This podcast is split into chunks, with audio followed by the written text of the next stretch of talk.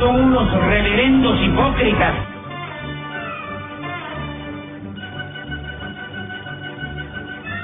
¿Por qué no suben a la tribuna a responderme si son tan hombrecitos?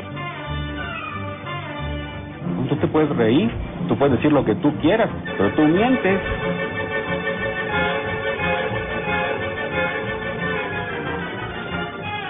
¡No tienen vergüenza!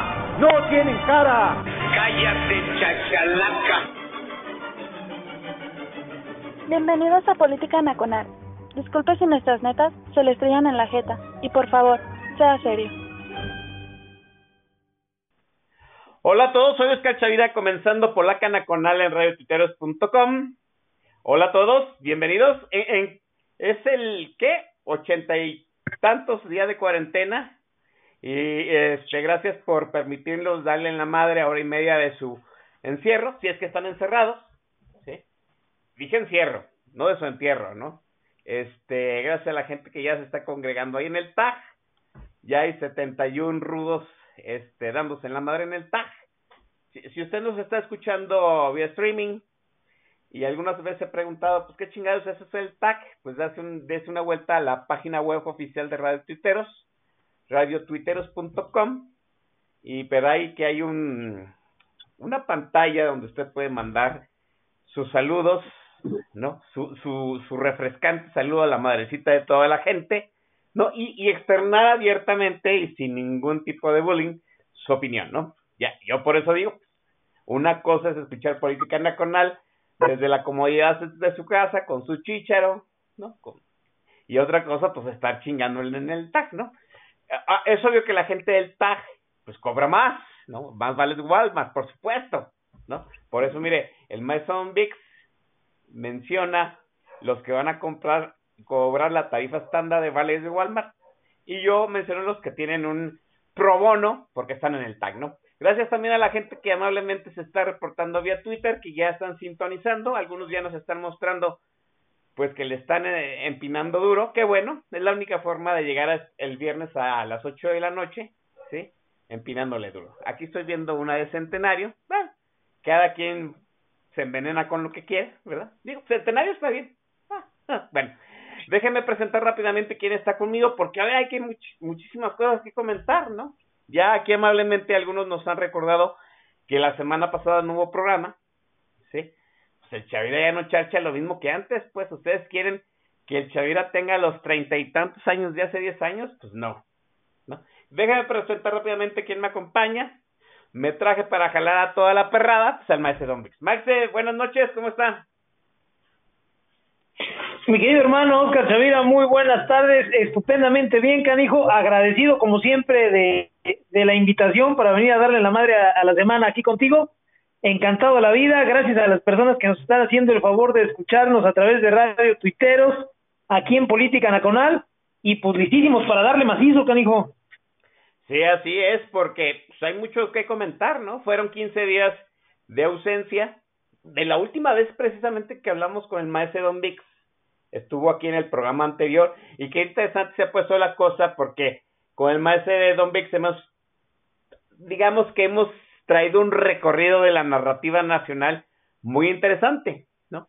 Hablábamos en su momento de lo que venía después de la pandemia, en lo que eh, en lo que respecta al gobierno federal, hablábamos acerca de, de, este, de cómo hay un choque interno en Morena con los bolivarianos, con la gente que pues, fue heredada del, PRI, en este caso, pues con su jefazo Monreal, sí, y algunos satélites de Morena que en su momento se adicionaron, ¿no? De, esos pegostes para hacer, para hacer ese Frankenstein que se que ganó las elecciones en el 2018. Eso fue hace dos programas. El programa anterior estábamos hablando del bloque de gobernadores y cómo en cierto sentido se estaba conformando pues un grupo independientemente de los satélites alrededor de López, un grupo de poder con el cual el presidente tarde o temprano tenía que negociar o chocar.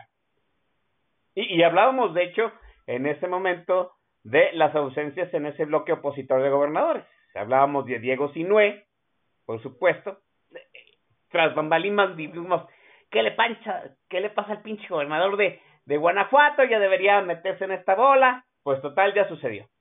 Sucedió lo que se había anticipado desde hace dos programas, el ala bolivariana ya empezó a mover sus fichas, Diego Sinuel, gobernador de Guanajuato, ya, ya se metió en el bloque opositor de gobernadores, ¿sí?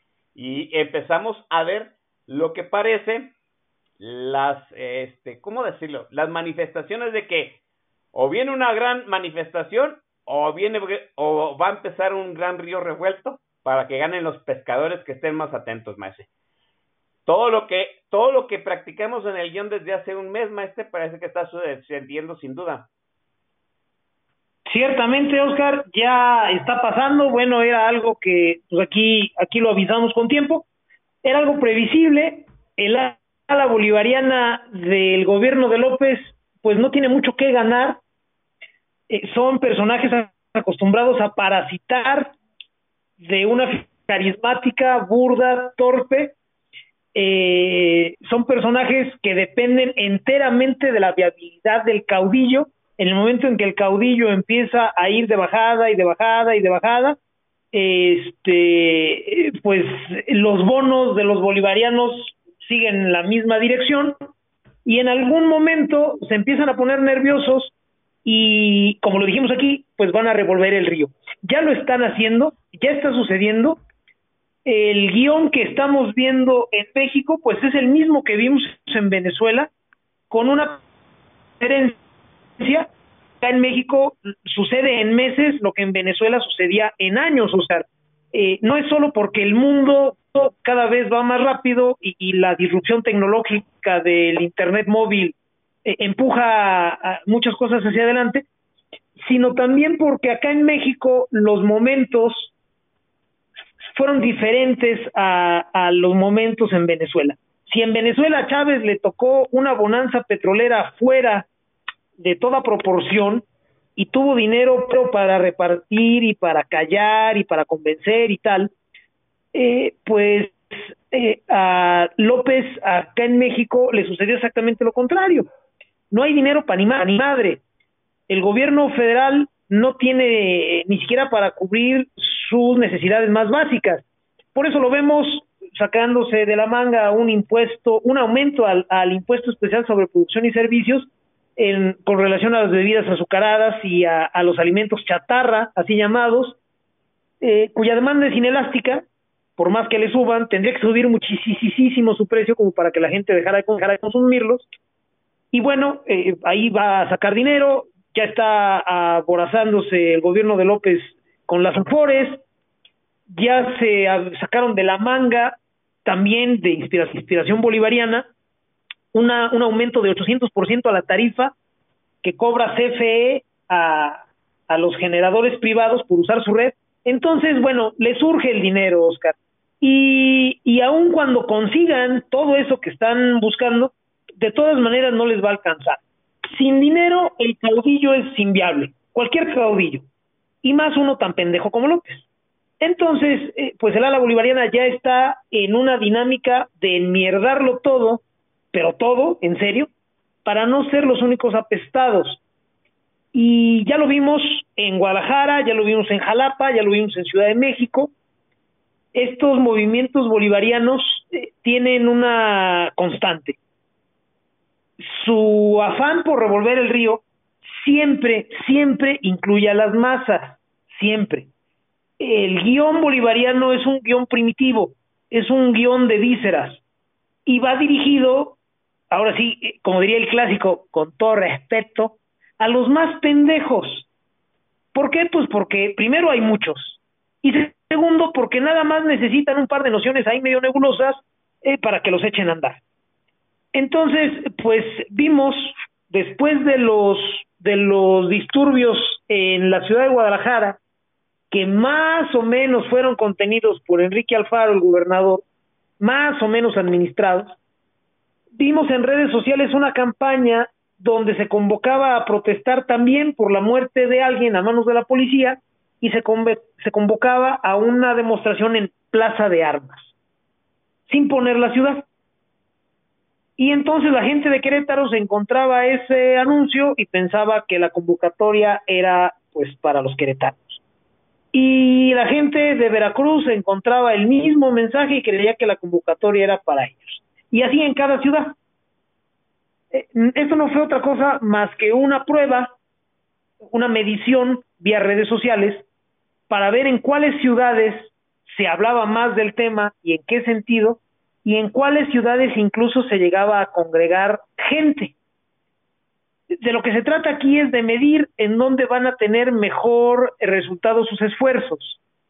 La gente que está detrás de este guion castrochavista, el ala bolivariana del, gobierno de López, son personas que tienen un gran manejo de la métrica en redes sociales.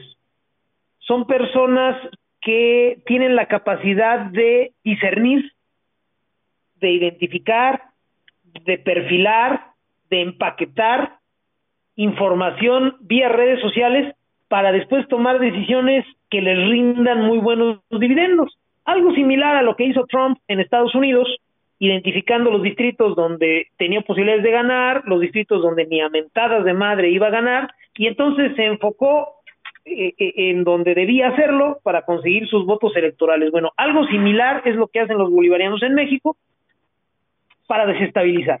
Son buenos identificando tendencias y pues ya con esa prueba que tuvieron, eh, se dieron a la, a la tarea de empezar a desestabilizar en dos gobiernos, ojo, en dos gobiernos emanados de Morena, Veracruz, en su capital Jalapa, y la Ciudad de México, este, que gobierna la regente Claudia Sheinbaum.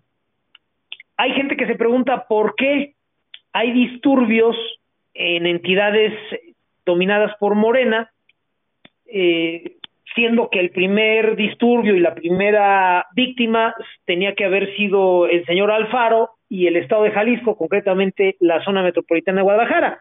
Es muy fácil, Oscar. Eh, nosotros insistimos aquí en el programa en llamarle a la bolivariana ese grupo, porque justamente es eso, es un subgrupo dentro del gobierno de López que no tiene ningún problema, pero en serio, ninguno, en enmierdar a todos los demás. Si bien ya traen de sus pendejos, lo habíamos dicho aquí también, a los Rafitas Gorgori del otro grupo, el, el grupo de los científicos, precisamente donde está Sheinbaum, donde está la loca academia militante, mi tarta de oro Gerardo Esquivel, el profe Horst Maromas, y pues toda la banda de ratoncitos de cubículo, este, no tiene ningún problema en hacer los pedazos, tampoco tienen problemas en meterse con el ala priista, el ala hegemónica. Entonces, pues por eso vimos disturbios en Jalapa y en Ciudad de México. ¿Qué vamos a ver más adelante, Oscar? Pues más esfuerzos desestabilizadores. El ala bolivariana en la única forma en que puede ser viable, en que puede extender eh, su influencia, es doblando la apuesta cada cierto tiempo. Ellos tienen secuestrado, cercado al perro de azotea que cobra como presidente y junto con él tienen controlada la institución presidencial. La narrativa de este gobierno de mierda la dicta el ala bolivariana. Y desde ahí es que ejercen su influencia. Si en ese proceso de doblar la apuesta cada cierto tiempo y de seguir subiéndole el volumen a las mentadas y de seguir este, jalando la liga, revientan a López, pues ellos no tienen mucho problema.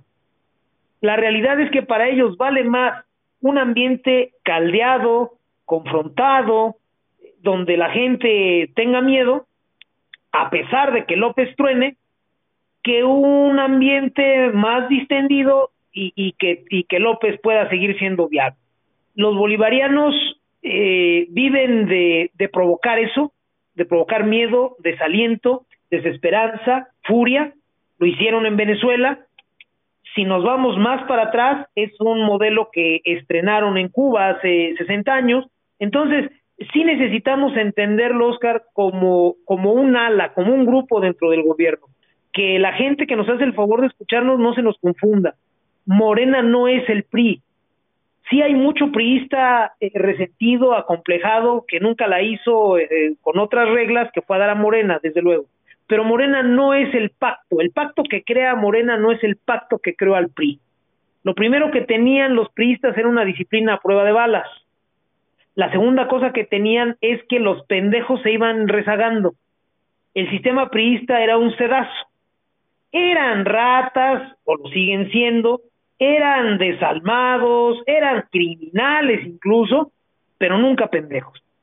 Y Morena es todo lo contrario.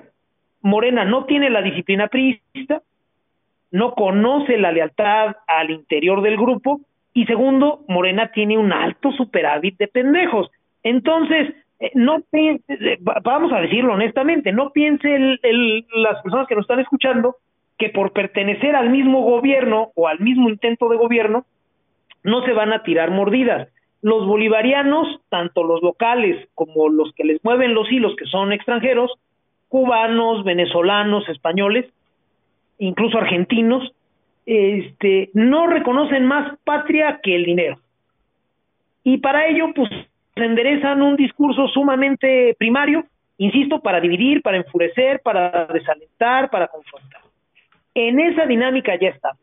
Yo no sé si el ala priista y el famoso factotum, Ricardo Monreal, eh, ya tengan en la horma algún procedimiento para neutralizar a los bolivarianos o si todavía los vayan a usar eh, un rato más.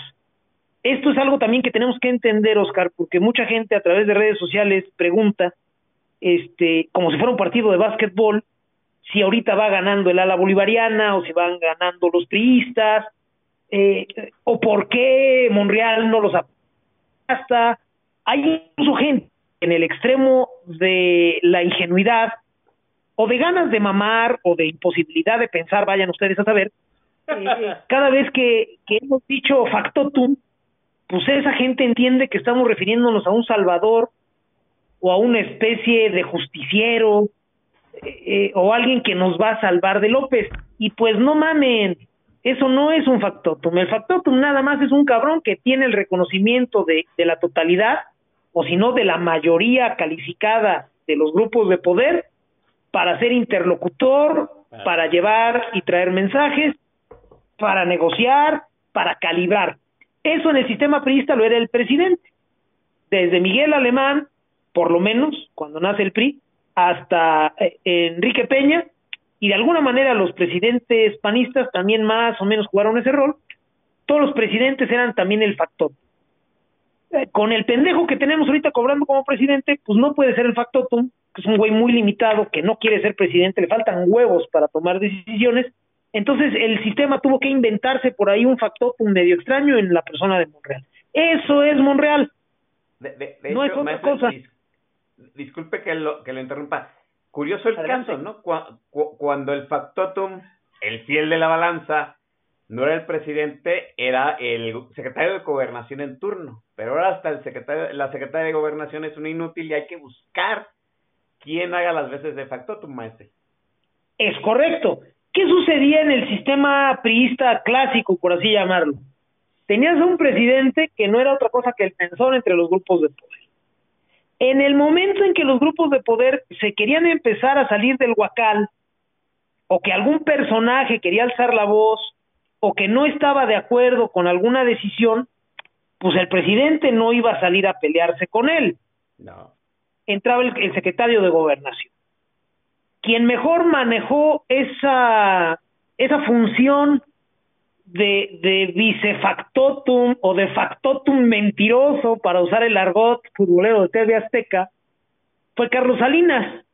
Carlos Salinas tuvo cuatro o cinco secretarios de gobernación.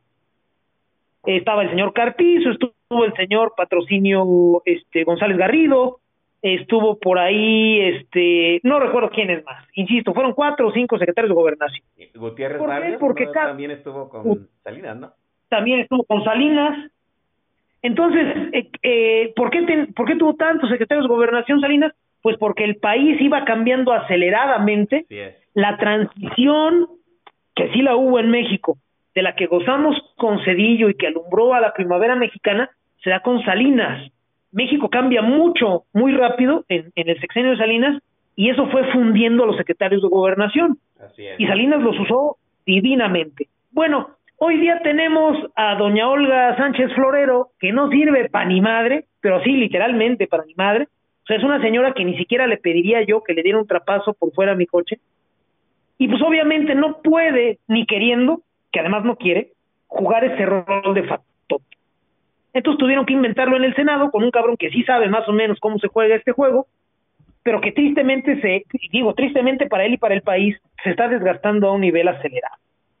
Entonces, hay quien me viene a decir, oye, entonces, ¿por qué Monreal no frena al ala bolivariana? Bueno, entendamos esto. Si hablamos de un ala bolivariana y de un ala priista, y también de un grupo científico, y en el último de los escalones, un grupo ebrardista, que son los que saben comer con cubiertos y hablar en otros idiomas, eh, estamos hablando de un todo, de un cuerpo.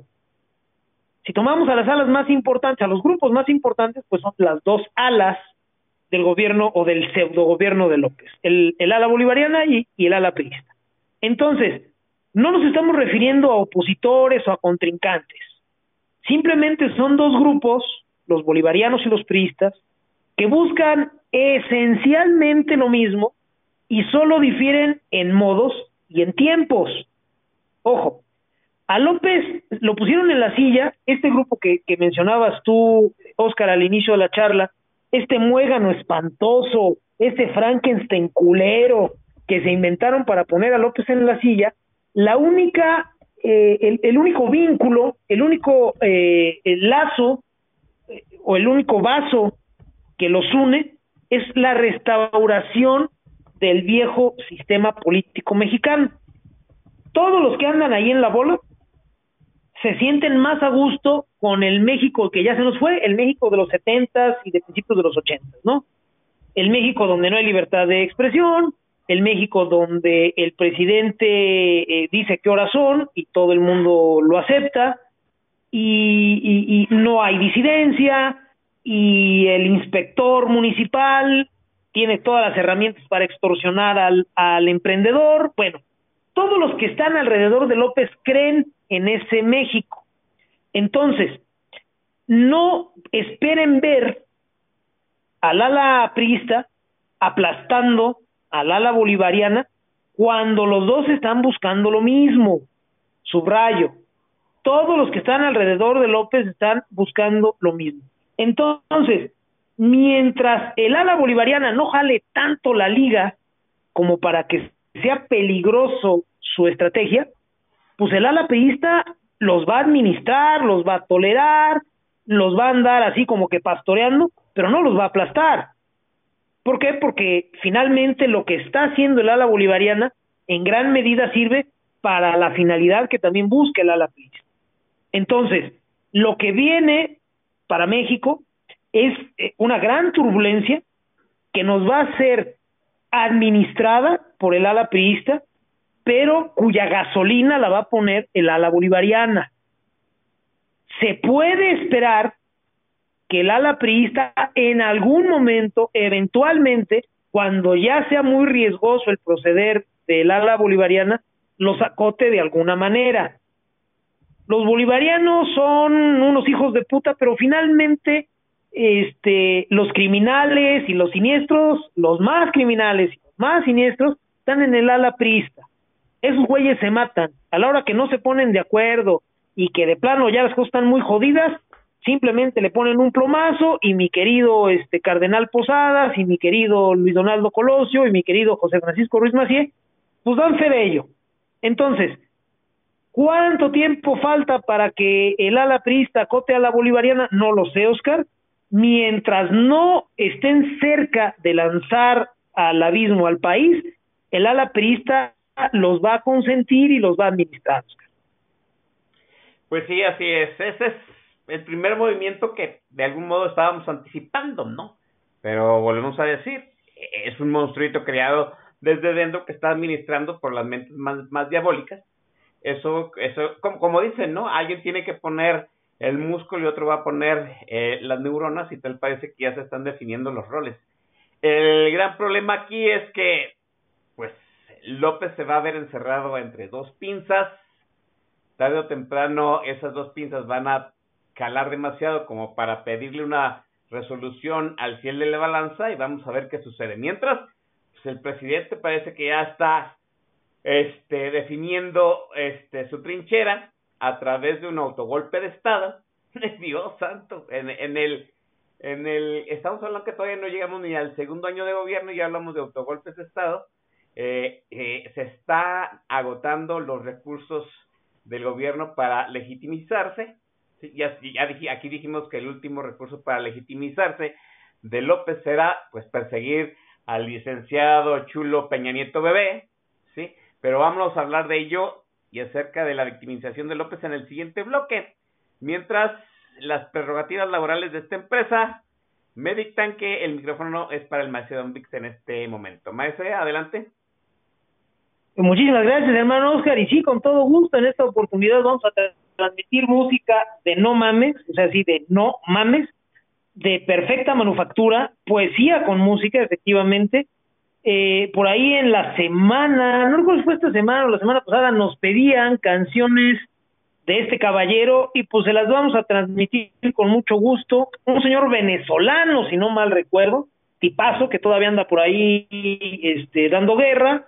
Ya las últimas veces ha dado nota porque creo que andaba haciéndose suegro de otro pendejo que, que, que trabaja en telenovelas en México. Eh, no recuerdo su nombre de ese culero, pero bueno, el caso es que vamos a transmitir canciones de don José Luis Rodríguez el Puma, que es un caballero, es un tipazo de los que ya no los hacen. Y la primera canción que vamos a transmitir en esta oportunidad es nada más y nada menos que uno de sus clásicos. La canción se llama Dueño de Nada. Es una cosa maravillosa, profunda, como para escucharla con los calzones en la mano.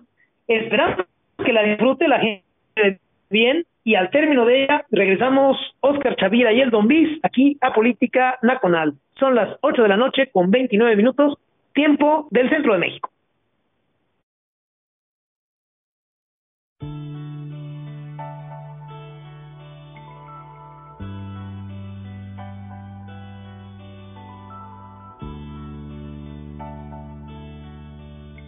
No soy yo el que hace crecer tu alegría y ocupa en tu vida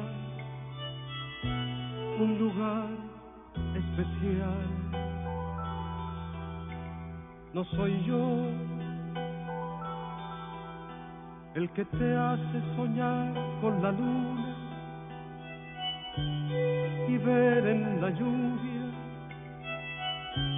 gotas de cristal. No soy yo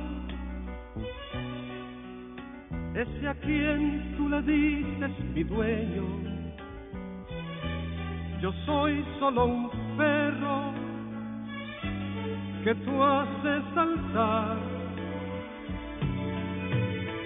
y que buscas cuando sientes ganas de un hombre que te haga sentir de verdad. Dueño de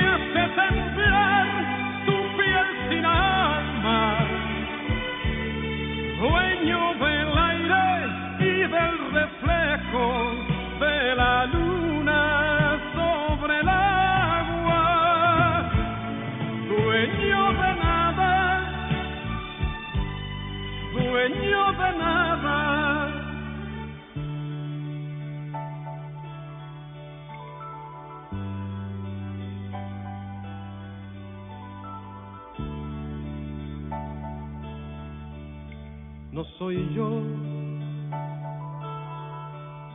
el que siempre comparte tu vida, tus penas y risas y tu realidad. No soy yo el que pasa las noches en vela, cuando la tristeza perturba tu hogar. No soy yo ese a quien tú le dices mi dueño. Yo soy solo un perro que tú haces saltar y que buscas cuando sientes ganas de un hombre que te haga sentir de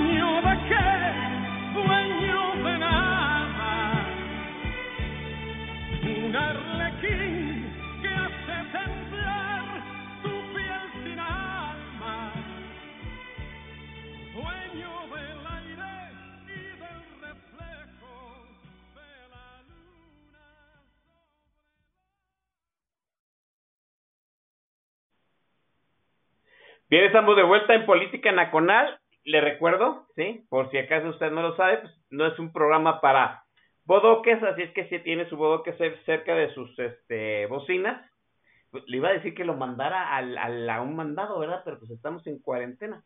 Póngale otra vez la repetición de eh, su clase de la mañana, que tuvo vía Zoom, ¿no?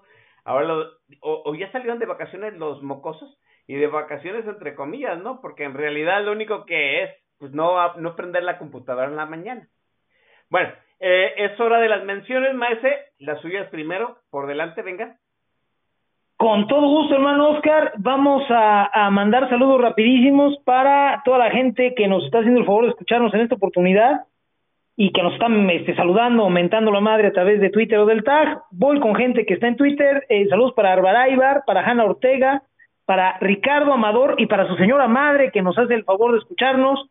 Eh, eh, saludos también para Fer Arzat y también su señora madre que nos escuchan. Aprovecho para pedir una disculpa para todas las señoras madres que nos eh, que, que nos son sus audiencias y perdón por las mentadas, señoras, este, pero con estos temas no hay otra forma de hablar, este, lo descafeinamos mucho si les quitamos las mentadas. Entonces, pues ahora sí, que una disculpota y vámonos recién. Saludos también para eh, Micho Christmas, para Mr. Brasil, para Elina Diz, para Gabriel Wankertin, ojo, es Gabriel Wankertin, favor de no confundir con el señor Gibran.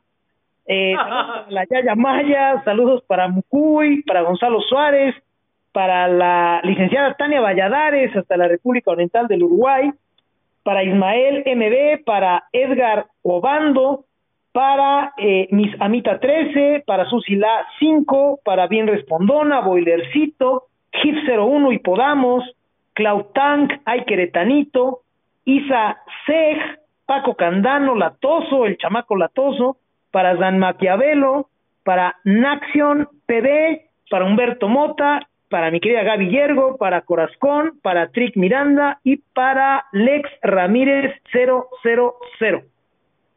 Sí, también hay que mandar un saludo a Polo, Polo Álvarez hasta la hermana República de Santa Cruz de Juventino Rosas. Ya va siendo hora de que Polo Álvarez pague las menciones con un pan de cámara, maese. Que se comprometa. Uy, el pan de acámbaro, estoy a las órdenes, ¿eh? Y, y más aún de las de las este acambaritas, que es la versión mini pequeña, es una cosa maravillosa. Sí, así es. Que Polo Álvarez anote ahí, ¿no? Que para cuando lleguemos nos tenga un, champurradito de masa, como lo saben hacer allá en el Bajío, y un pan de cabrón. Ahí en el tag de la estación Los Rudos, ya están escupiendo unos a otros, ya sabe usted. Está Corazón, Sin Abrazos, Alonso CP, el Master El Shah. El Master El Shah ya se quejó, entonces vamos bien con la música. Está Isa, Missy Fuentes, eh, Perro Jorobado, el señor Monter 32, Daviologic, Euterio, mi estimada Pre, ahora a Pre le dieron permiso de venir a escuchar política nacional. Ups, ¿verdad? No, no le dieron permiso. No, ella es de las aguerridas aquí en política nacional. Creo que tiene los mismos años que nosotros en este Congal, ¿no? 10 años, más o menos. Eh, está Steampunk, está Leso, Perrito Tieso, Perrito Tiesa, ¿no? Paren de mamar. Bien contestona, Antorolinios, está mi estimado Gonzalo Suárez. Eh, ¿Acaso Gonzalo Suárez no tenía hoy una junta para sus escritores? ¿O, o, se hizo la pinta? ¿No? Está de Barrera 30, está Mike Lackel, está el pinche Chema, Permexicum, Cráneo Rojo, está Javo Chávez, Iván Rubio, Rack Valgar, está Frontera México, Cachorrondo, Dios, Efren Carrizales, mire, Efren Carrizales que sobrevivió la pandemia estando en, en, en Japón, ¿no? A él le agarró la pandemia ya y ahora está padeciendo la pandemia acá, y si sobrevive, pues va a ser un milagro y que hay que festejarlo al, al buen Efren Carrizales. Está Yergo, el señor Gabriel Guancartín, el Tuco de Ye, el de UFOS, y Cachacuás está pidiendo, este, maese, dos minutos de atención que porque no lo podemos, que estamos otra vez poniendo un playlist, este, fresón. ¿E- ¿El Puma es fresón? No, el Puma es clásico, no me sé. El Puma, yo digo que el Puma es más bien clásico, es así más como, como de señora copetona que se daba su tiempecito para echar este, eh, este su bailicito o, o- o en aquel tiempo su rompope coqueto. Entonces yo no diría que es tan fresa, nada más que pues tú sabes que los seres humanos entendemos el mundo a través de, de nuestros ojos, obviamente, y de quiénes somos. Sí. Y como el, fre- eh, eh, el cachacuás es una fresa con pies, pues entonces sí, ya todo se le hace muy fresa, todos cachas, cachitas, pues este, tenemos paciencia, cabrón. Eh, Es que el cachas no, es- tiene de parámetro flans, maese. Desde ahí empezamos mal con el cachacuás. Sí. Ya, ya, ya hace otros referentes, basta de flans, cachacuás. Este, o- oiga, llegó este, este, Pejeclonius y está el señorón, este, Juan Carlos López Maese, desde Tijuana saludando. ¡Qué milagro! Un abrazo, mi querido doctor, carajo, un abrazo, por favor. Nos haces falta, amigo. ¿eh? A, a ver cuándo te dignas volver a Twitter. Estábamos hablando, maestro Don Vix, en, la, en el segmento anterior, que el presidente en el sistema anterior, que no ha cambiado en mucho, aunque muchos digan que eso ya cambió, ajá, sí, este, pues el presidente era el fiel de la balanza, que, va- vamos, dictaba justicia en medio de todos los grupos de toda la familia revolucionaria, aquellos, en aquellos momentos así se llamaba. El PRI no era otro, no era otra cosa que eh, pues un mamotreto legal en donde convergían muchos grupos sociales, a los cuales se les llamó la familia revolucionaria. Había grupos para todos, para los obreros, para los campesinos, eh, para los trabajadores del Estado, etcétera, etcétera. Y pues esos grupos, de algún modo, se hacían, se empujaban, había eh, estirones, empujones, gritos, este, había campales en su momento, pues para ir acotando un poquito más su poder, limitándolo si acaso, ¿no? Y el presidente servía de juez de la balanza. E- Eso del juez de la balanza es un, es una frase que acuñó, pues un entendido del sistema, José López Portillo, en una de sus clásicas entrevistas, ¿no? Eh, que le preguntaron que cuál era la, una de las mayores funciones del presidente y el presidente dijo pues ser el juez de la balanza de todo este mamotreto de la presidencia imperial. Bueno, ahora estamos hablando que el presidente pues ya no opera tanto como el fiel de la balanza porque no tiene la capacidad, es un presidente que preside pero no gobierna y que otro factotum tiene que salir a ser el consigliere del presidente y en este momento el consigliere en tiempos de guerra, hay que decirlo, pues es Ricardo Monreal. Pero Ricardo Monreal es un consigliere eh, en cierto sentido peligroso. ¿Por qué? Porque él pertenece a, a, uno de las trincheras en disputa. No es tanto un fin de, un fin de la balanza, que me parece más ese, ese es el error de nacimiento, ¿no? El, podríamos decir la este el pecado congénito de Morena, de que el presidente no quiere ejercer eh, su voz justiciera, su balanza desde el último escalón del poder y tiene que cedérselo a alguien que es parte precisamente de estos grupos de poder. Y Monreal tarde o temprano, en el momento que se sienta amenazado, pues va a jalar para los suyos más.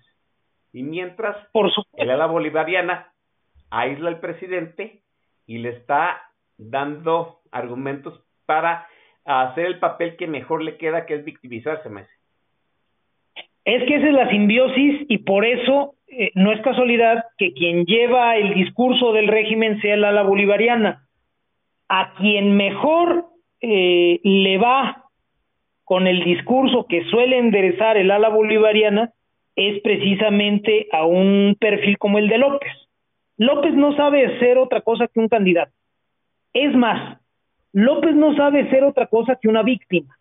El asunto es que una víctima dependiendo de la circunstancia y del discurso, puede ser un candidato. Entonces ahí está la, la génesis del perfil de López. López es una víctima, siempre ha sido una víctima.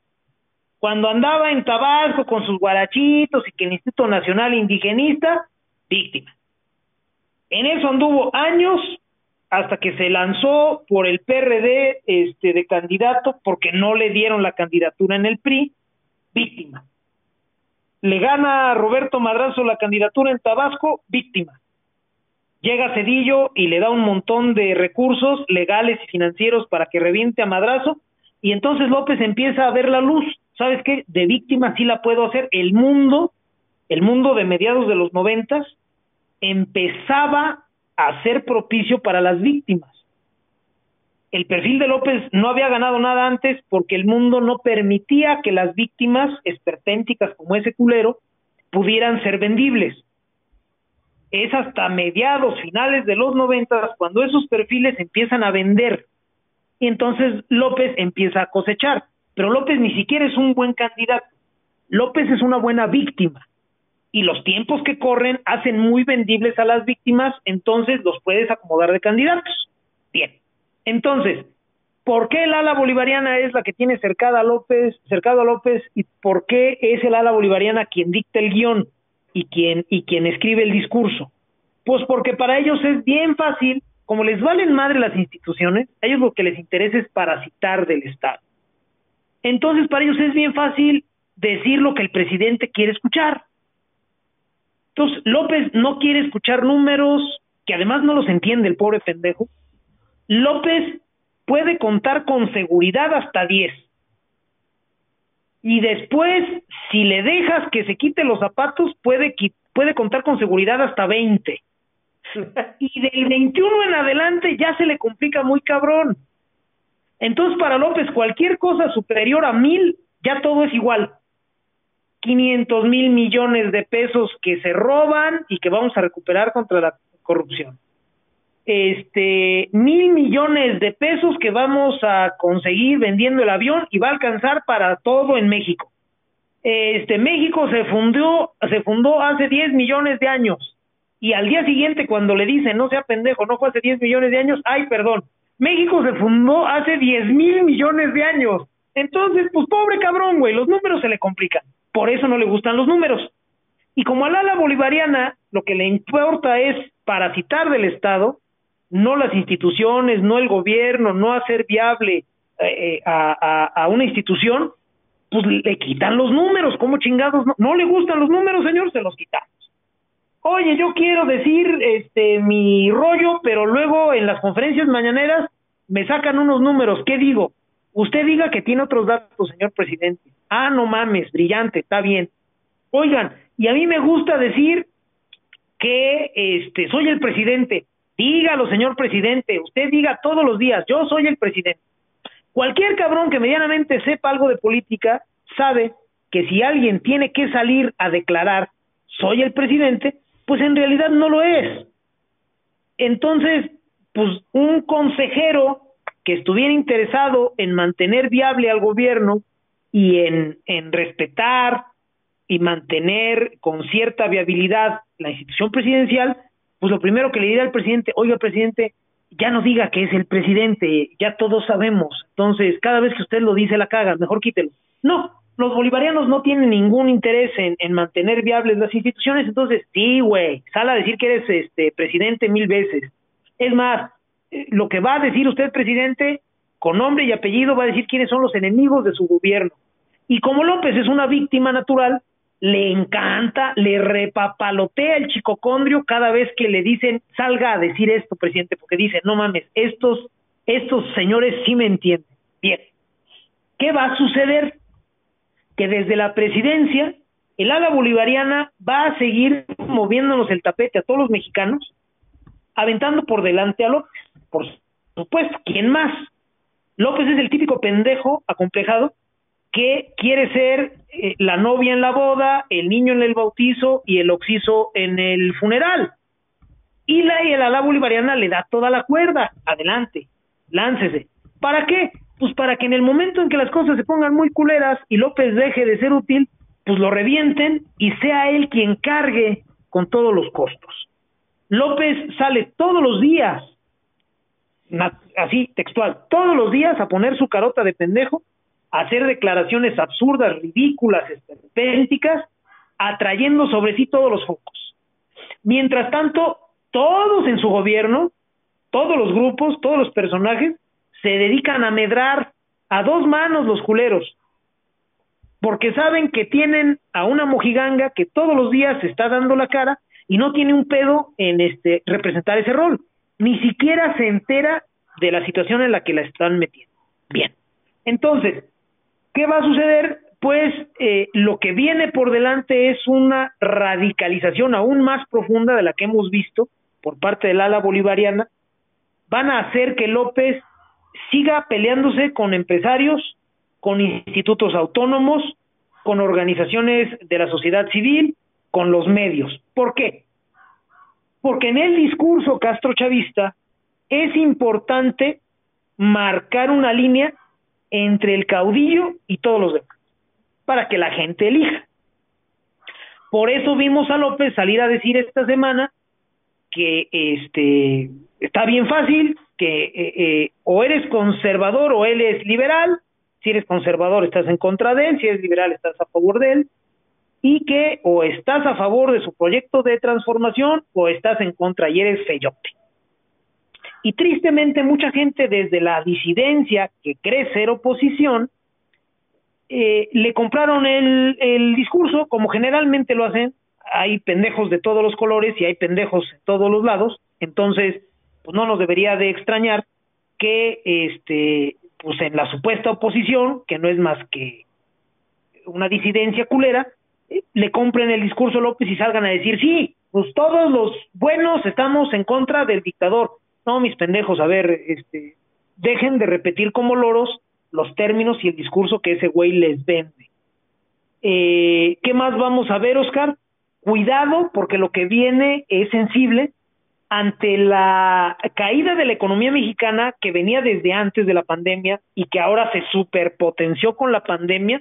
No solo estamos viendo un problema de empleo, la madriza que se han llevado la confianza primero en la inversión en México y las cadenas de suministro en segundo lugar por la pandemia está provocando ya un alza en los precios.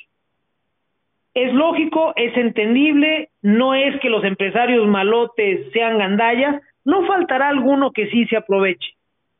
Pero la economía en general es lógico que resienta un alza en precios por lo siguiente en el momento en que tú frenas la economía y que entorpeces los intercambios, porque finalmente una economía no es otra cosa que un conjunto de personas intercambiando valor, haces que individuos y corporaciones caigan en deseconomías de escala.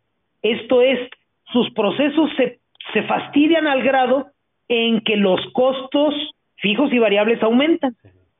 Y pues obviamente en el momento en que los eh, costos fijos y variables aumentan, pues el precio final tiene que aumentar. Bien, ya se está empezando a notar. Entonces, ojo, el siguiente discurso que viene es en contra de los malvados empresarios acaparadores que están subiendo los precios. Ojo. El- ojo con eso, Oscar, ojo con eso, gente que nos está haciendo el favor de escuchar, porque es un discurso muy vendible. Sí.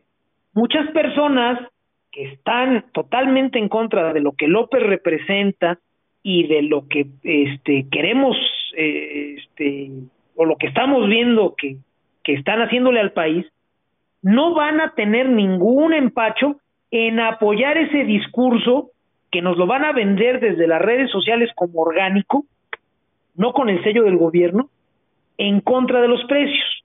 ¿Cuál va a ser el discurso? Primero nos van a decir que los precios subieron.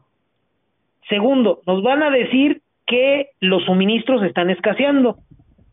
El tercer punto va a ser, si están subiendo los precios y los están escondiendo las cosas o, no las hay en los estantes, es porque este, alguien los está acaparando. ¿Y quiénes los están acaparando? Pues los malditos empresarios.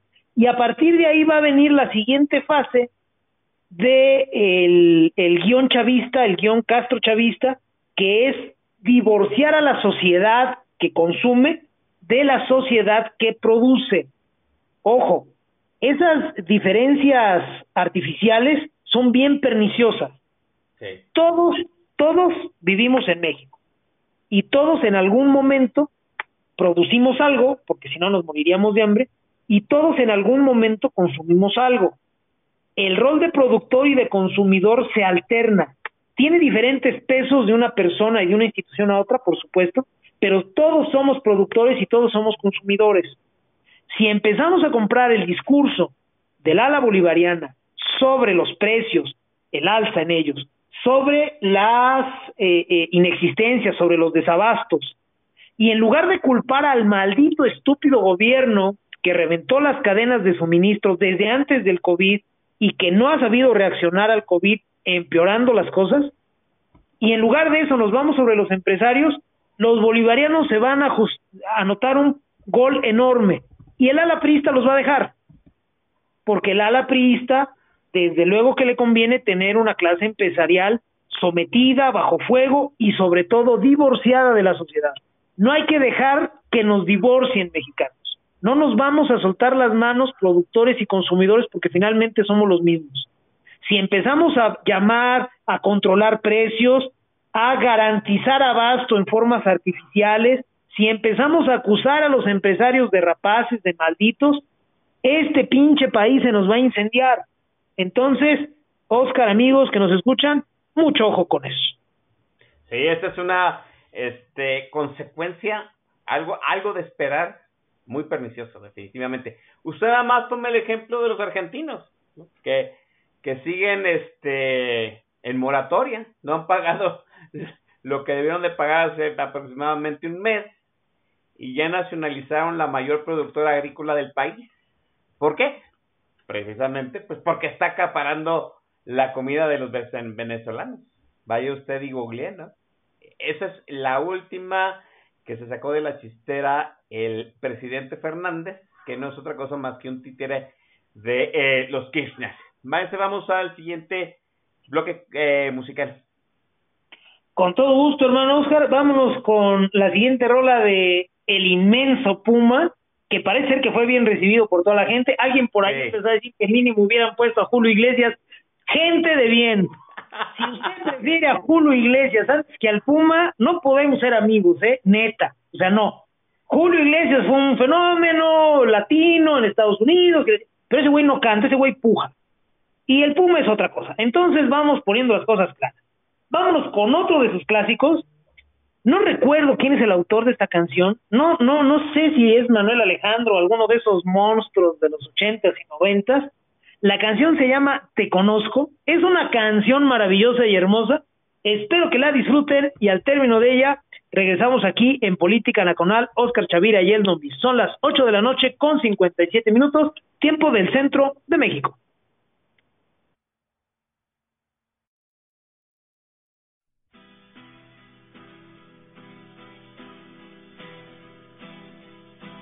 No tuve que buscarte, tú ya estabas escondida en las esquinas de mi alma.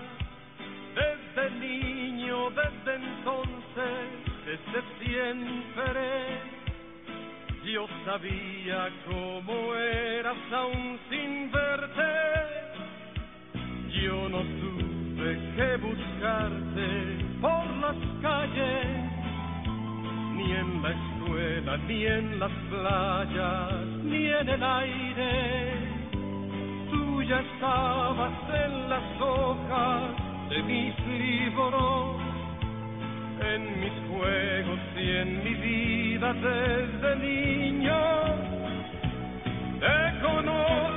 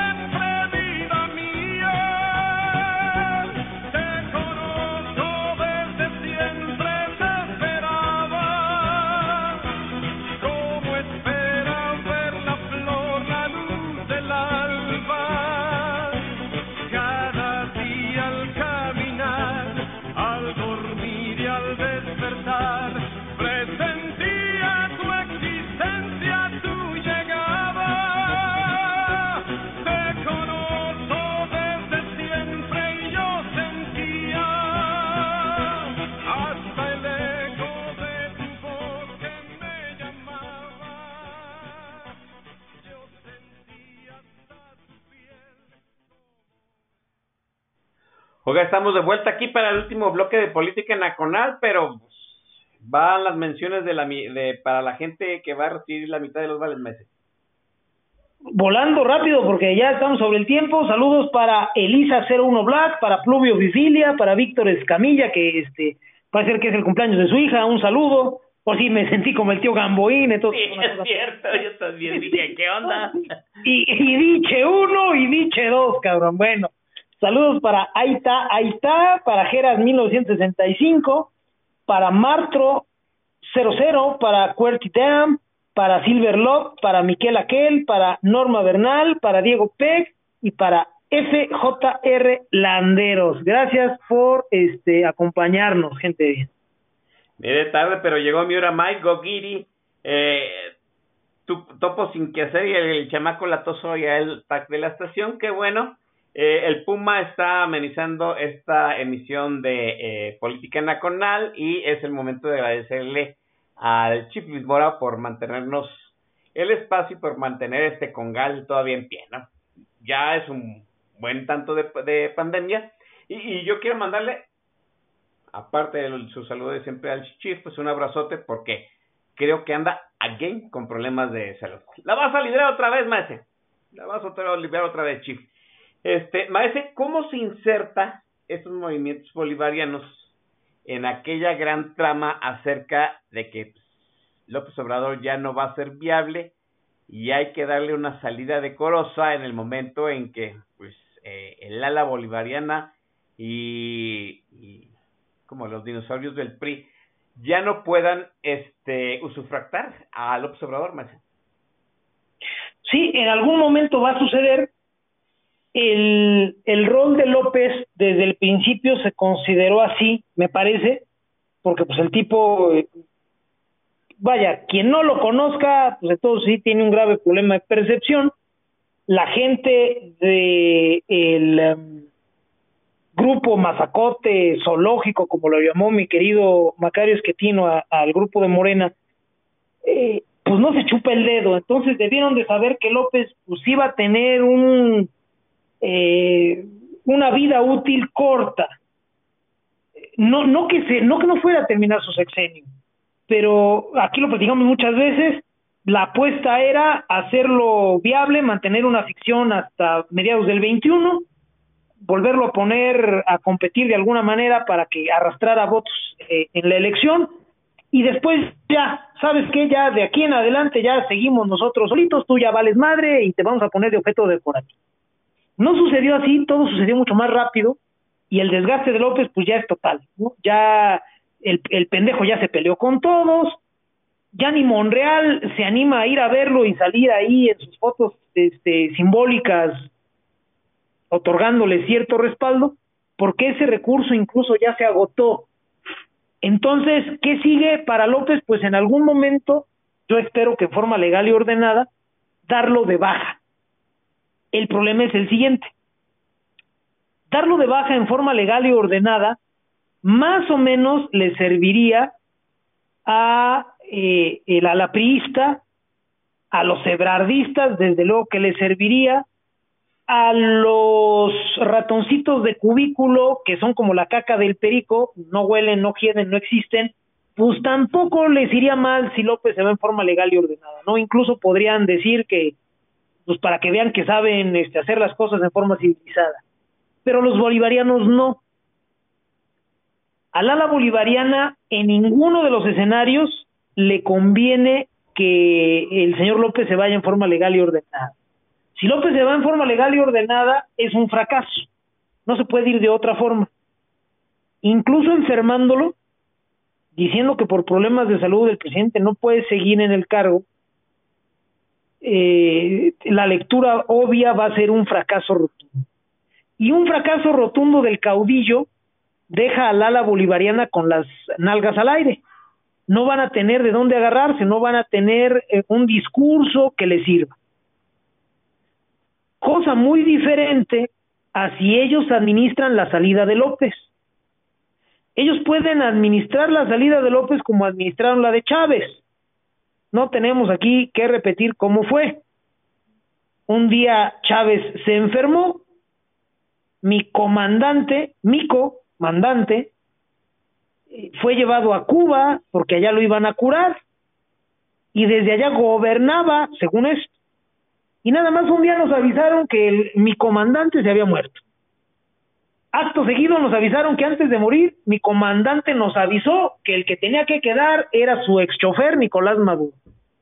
Y entonces los, los castristas, eh, los bolivarianos, este, que ya llevaban padroteando a Venezuela 15 años, pues se montaron sobre eh, Nicolás Maduro y tuvieron una nueva mojiganga y siguieron parasitando el Estado venezolano. Bueno, acá en México nos la pueden querer aplicar y entonces hay que tener cuidado con eso. Una salida legal y ordenada en ningún momento pasa por la desaparición física de López. De tal suerte que para los bolivarianos una salida legal y ordenada de López no sirve. A ellos solo les sirve una desaparición física. Si es más o menos ordenada como la de Chávez, puede servir. Si se ven perdidos, la van a hacer desordenada. Cuidado con eso. van a reventar al presidente, van a reventar la presidencia. ¿Para qué? Pues para que en el caos, una de dos, o se montan con suficiente poder en medio del desastre y del desorden, gracias a su cercanía con la presidencia, o si no, al menos entre la confusión y el pánico, alcanzan a hacer su itacate y apelarse a Argentina, que parece perfilarse como el nuevo santuario de estas mierdas hemisféricas, o a España. Entonces, eh, eh, ahí yo quiero pensar que es el momento en que el ala priista va a imponerse, va a acotar a los bolivarianos y quiero pensar los va a controlar. Ojalá pueda ser así. Este, el ala priista pues no es gentecita, definitivamente saben cómo hacerlo. El problema con ellos es que no tienen gente en Palacio Nacional. Palacio Nacional es una prisión, más que un palacio, tiene las características de una prisión. No es una residencia moderna, accesible, vinculada con todo el mundo, literalmente como eran los pinos. Es un edificio viejo, fácilmente aislable, controlable. López no es un presidente que viaje en un avión súper moderno como el que dejó Peña, que se pidió en tiempos de Calderón, que finalmente no es un avión de presidencia, es un avión de la Fuerza Aérea Mexicana. Es una, es una aeronave del Estado mexicano, que tiene ciertas prestaciones precisamente porque se necesita que el presidente esté comunicado. Bueno, los bolivarianos también consiguieron aislarlo en ese aspecto. López es un pobre pendejo al que lo hacen viajar o por carretera o lo suben en aviones comerciales. Bueno, López entonces es un tipo muy aislado si los priistas le pierden la cara al toro, como se dice eh, en jerga taurina, cuando se den cuenta en una de esas los bolivarianos ya nos dieron el diablazo y ni nos enteramos. Entonces, ojo con eso. ¿Por qué hablo mucho de aislamiento? Porque es la técnica de los castrochavistas. Desde que Fidel Castro y los barbudos fueron a hacer la revolución en 1956-57, y se subieron a la Sierra Maestra ahí en, en, Cuba para desde ahí formar su polo revolucionario. Es el mismo modelo que han estado explotando en Bolivia o que intentaron explotar en Bolivia con el otro pendejo de Che Guevara y que explotaron desde luego en Venezuela y que ahora pretenden explotar en México. Tomas control de una región, de una zona, la aíslas mediante violencia, robándole las funciones al Estado. Esto es, empiezas a impartir justicia, empiezas a realizar obra y empiezas a brindar seguridad, y entonces sustituyes al Estado en una región a través del aislamiento, empobreces a los locales para que dependan de ti y entonces ahora sí te dedicas a parasitar de ellos. Le salió muy bien en la Sierra Maestra, le salió y le sigue saliendo muy bien en Cuba, le salió y le sigue saliendo muy bien en Venezuela, lo intentaron después en, en Bolivia, ya se acabó, lo intentaron en Ecuador, también ya se acabó, lo siguen intentando en Argentina, vamos a ver en qué termina eso, y sin duda lo están intentando en México. Todas las decisiones de mentes del gobierno de López, avalada por todos los grupos, pero tiene una clara, una clara influencia bolivariana cancelar el aeropuerto, cancelar la cervecera, cancelar ProMéxico, cancelar la Fórmula 1, cerrar embajadas, quitarle presupuesto a órganos autónomos, todo tiene como finalidad aislar y empobrecer. Y obviamente ese modelo macro se repite en el ambiente micro en Palacio Nacional. López es un príncipe idiota y aislado. Cuando ya no sirva, si no se le lleva la rienda corta al ala bolivariana, vamos a tener un desaguisado espantoso mexicanos. Ojo con eso, Oscar, ojo con eso, amigos que nos escuchan, porque en el momento en que dinamiten a la presidencia y con ella al tipo que cobra en ese cargo, esto se nos va a, poner en condiciones realmente muy turbulentas y en el río revuelto el ciudadano de a pie como usted y como yo no tiene cosa alguna que ganar. Entonces, cuidado con eso, vamos a asegurarnos, cada vez que pedimos que López se vaya, vamos a asegurarnos de pedir que sea en forma legal y ordenada. No pedirle que renuncie porque él no puede renunciar a algo que nunca ha sido.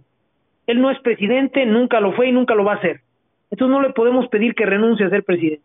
Lo que podemos pedir es que sus patrones, los grupos de poder que hicieron la vaquita para ponerlo ahí en la presidencia, se convenzan de que ya no es viable y de que hay que sacarlo en forma legal y ordenada. Al ciudadano de a pie no le sirve otro escenario. López se va, pero se va en forma legal y ordenada. Cualquier otra opción nos va a poner a sudar alquitrana.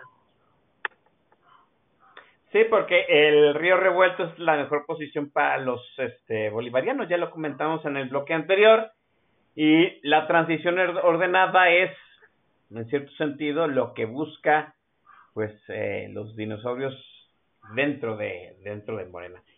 Pero pues los bolivarianos ya hicieron sentir su primera embestida, maese. Hay, yo yo pienso que ahorita hay quien les está tomando la medida, quienes está en términos de el finado Fidel Velázquez están viendo quién se mueve para tumbarlo de, de la foto. De, de, entrada ya vimos que uno de los que ya se movieron fue Enrique Alfaro y fueron a tundirle. Yo creo que fue eh, alguien lo comentó ahí en el Twitter ahorita olvidé la arroba decía que los este disturbios de Guadalajara de la semana antepasada pues habían sido el opening de la carrera presidencial de Enrique Alfaro. Híjole, pues yo pienso que es el, el, el opening de aquella trama que decía Fidel Velázquez que el que se mueve no está en la foto y Alfaro se estaba moviendo muy prematuramente a través del bloque de gobernadores. Y me parece que hubo que sacar a la perrada bolivariana de o anticipar el primer movimiento de la perrada bolivariana, pero este pues ya mostraron al menos los dientes mostraron parte de, de los efectivos y parte de los activos y la estrategia maestra. Y vamos a ver ahora, porque pues a toda acción viene una reacción, verán, veremos cómo actúan los grupos de poder y sobre todo pues el ala de dinosaurios que de algún modo va a administrar este cochinero, maestro. Tenemos que, que estar al tanto, Oscar. Efectivamente, lo que sucedió con Alfaro es de libro de texto. Eh, había que este, enturbiar las aguas. ¿Dónde te gusta más? Pues sabes que hay un güey que está despuntando, que está mostrando cierto liderazgo entre los gobernadores. Pues vamos a matar dos pájaros de un tiro, cabrón.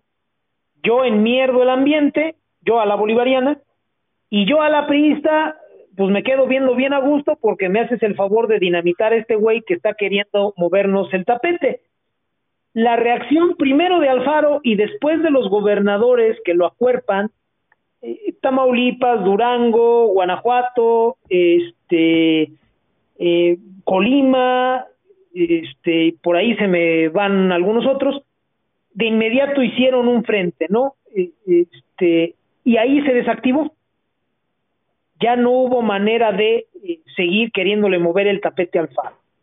Por eso vimos que después fueron a hacer desmadres con Claudia Sheinbaum, que no sirve para nada, y con Cuitláhuac García, el güey que cobra como gobernador en Veracruz, que tampoco sirve para ni madre, es un güey que es el epítome de, de la intimidad, pues porque ahí obviamente hay manera de encajarse más gacho, ¿no? Tamaulipas, a pesar de ser vecino de Veracruz, no va a decir, oigan, no se manchen con mi vecino Cuitláhuac, sabiendo que es un pobre pendejo. Y pues obviamente ese grupo de gobernadores tampoco iba a correr en auxilio de la señora Sheinbaum. Entonces, ¿sabes qué? Pues bien sencillo, güey, vamos a, vamos a romperles la madre a ellos. Con Alfaro no se pudo. Ahora, es un triste derivado que de el suceso que se dio allá en, en Jalisco, pues ya haya gente viendo a Alfaro como el Salvador y empezando a, a, a, matraquear en redes sociales con yo estoy con Alfaro y este Alfaro hazme un chamaco o Alfaro este yo soy tu chamaco o cura mi chamaco o sea ya eh, otorgándole eh, potestades muy tempranas y a mi juicio totalmente fuera de la realidad necesitamos también si queremos salir de este cagadero replantear la relación entre el votante y el votado.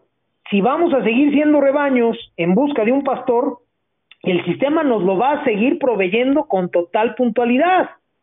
Ahora, que esos este, salvadores funcionen, pues ya es otra cosa.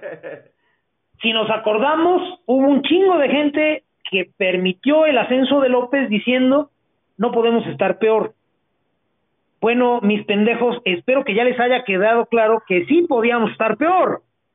Ahora, que nadie crea que porque estamos en un cagadero abismal, espantoso con López, no podemos empeorar. Por supuesto que podemos empeorar.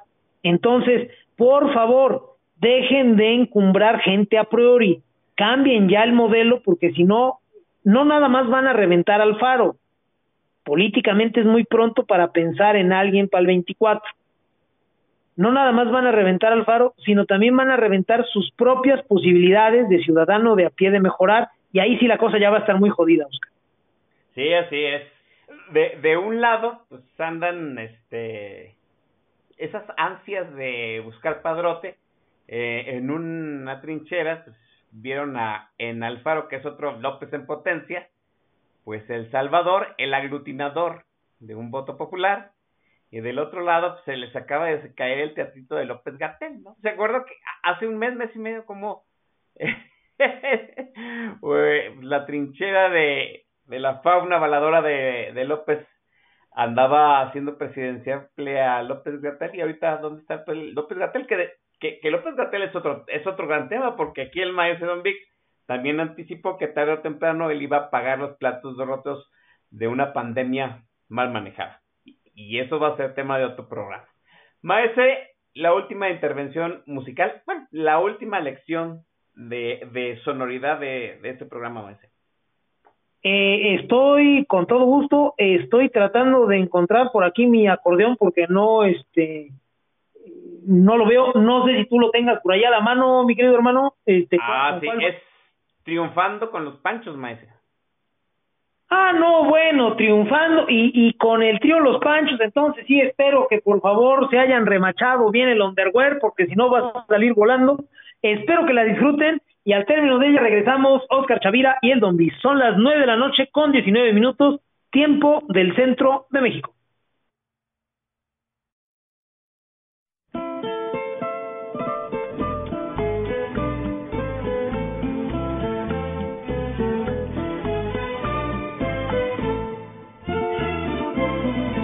Une tu voz a mi voz para gritar que triunfamos, que el mundo ya se cansó, aquí seguimos los dos, sin renunciar ni ocultarnos, porque ocultar nuestro amor era tapar con un dedo la luz inmensa del sol, negar la gracia de Dios decir que lo blanco es negro. Amor, nada nos pudo separar, luchamos contra toda incomprensión. Del cuento ya no hay nada que contar, triunfamos por la fuerza del amor. Une tu voz a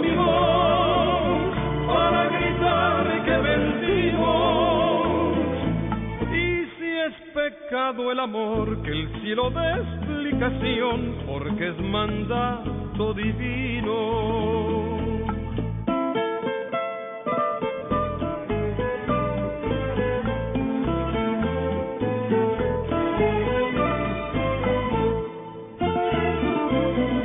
Une tu voz a mi voz para gritar que triunfamos, el mundo ya se cansó, aquí seguimos los dos, sin renunciar ni ocultarnos, porque ocultar nuestro amor era tapar con un dedo la luz inmensa del sol, negar la gracia de Dios, decir que lo blanco es negro. Amor, nada nos pudo separar, luchamos contra toda incomprensión. eso ya no hay nada que contar. Triunfamos por la fuerza del amor. Une tu voz a mi voz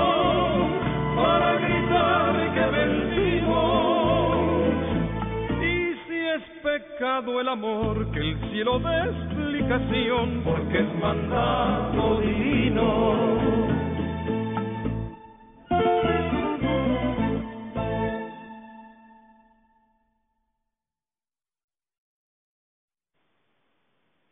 Bien, pues damos final a la emisión de este 12 de mayo, de mayo, 12 de junio del 2020, octagésimo y tantos pinches mil día de cuarentena y es momento de agradecerle al maestro de Vix nuevamente la cátedra política del día de hoy. Maestro, enorme gracias.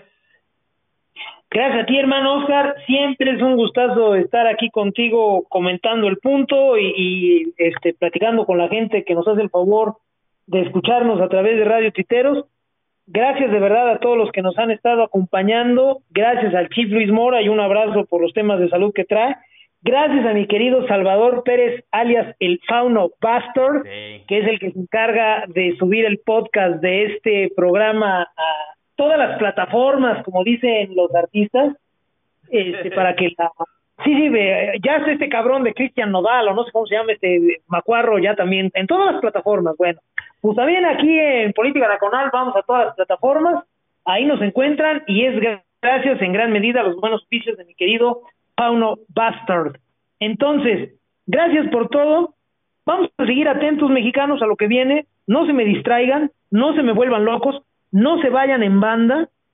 Si les ponen un este eh, un regalito por ahí este eh, frente a los ojos y, el estrés, el encierro, eh, los apremios económicos, las cuestiones de salud nos tienen muy minados anímicamente, corremos el riesgo de aceptarlo y de pelearnos entre nosotros.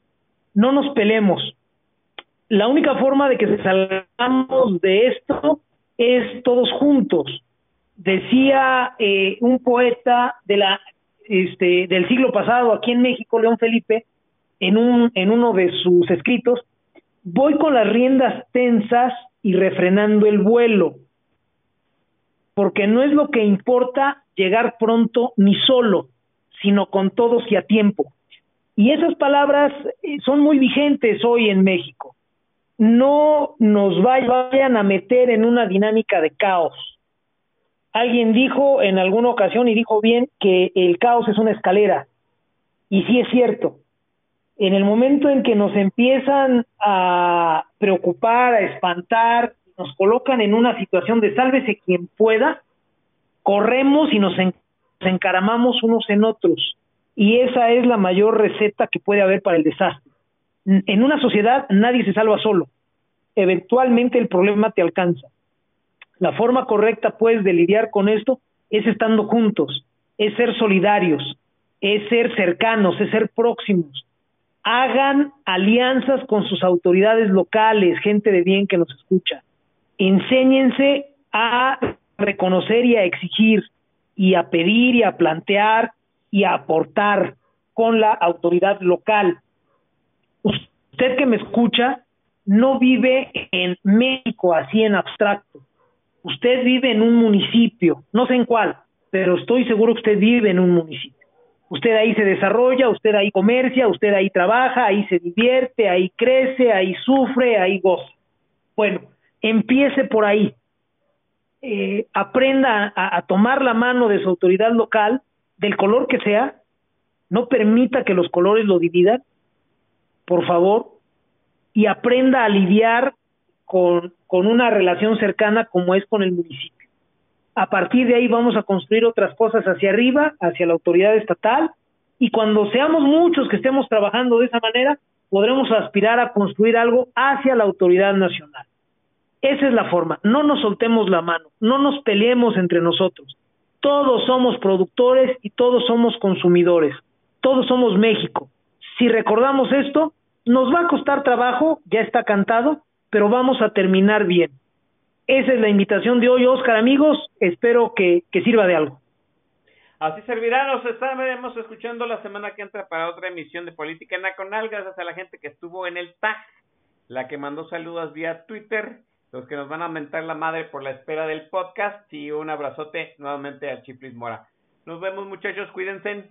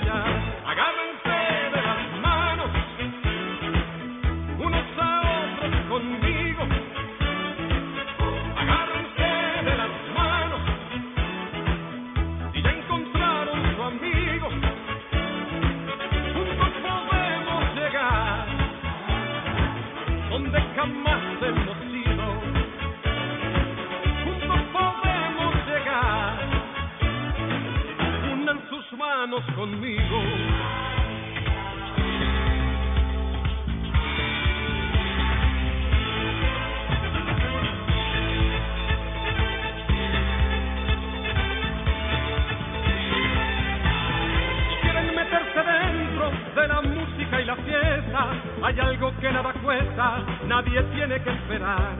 Para levantar el alma, para perder el sentido y para olvidar conmigo las cosas que hacen llorar. Para llamar en la puerta donde vive la alegría, que lo que todos querían pronto lo van a encontrar. Agárrense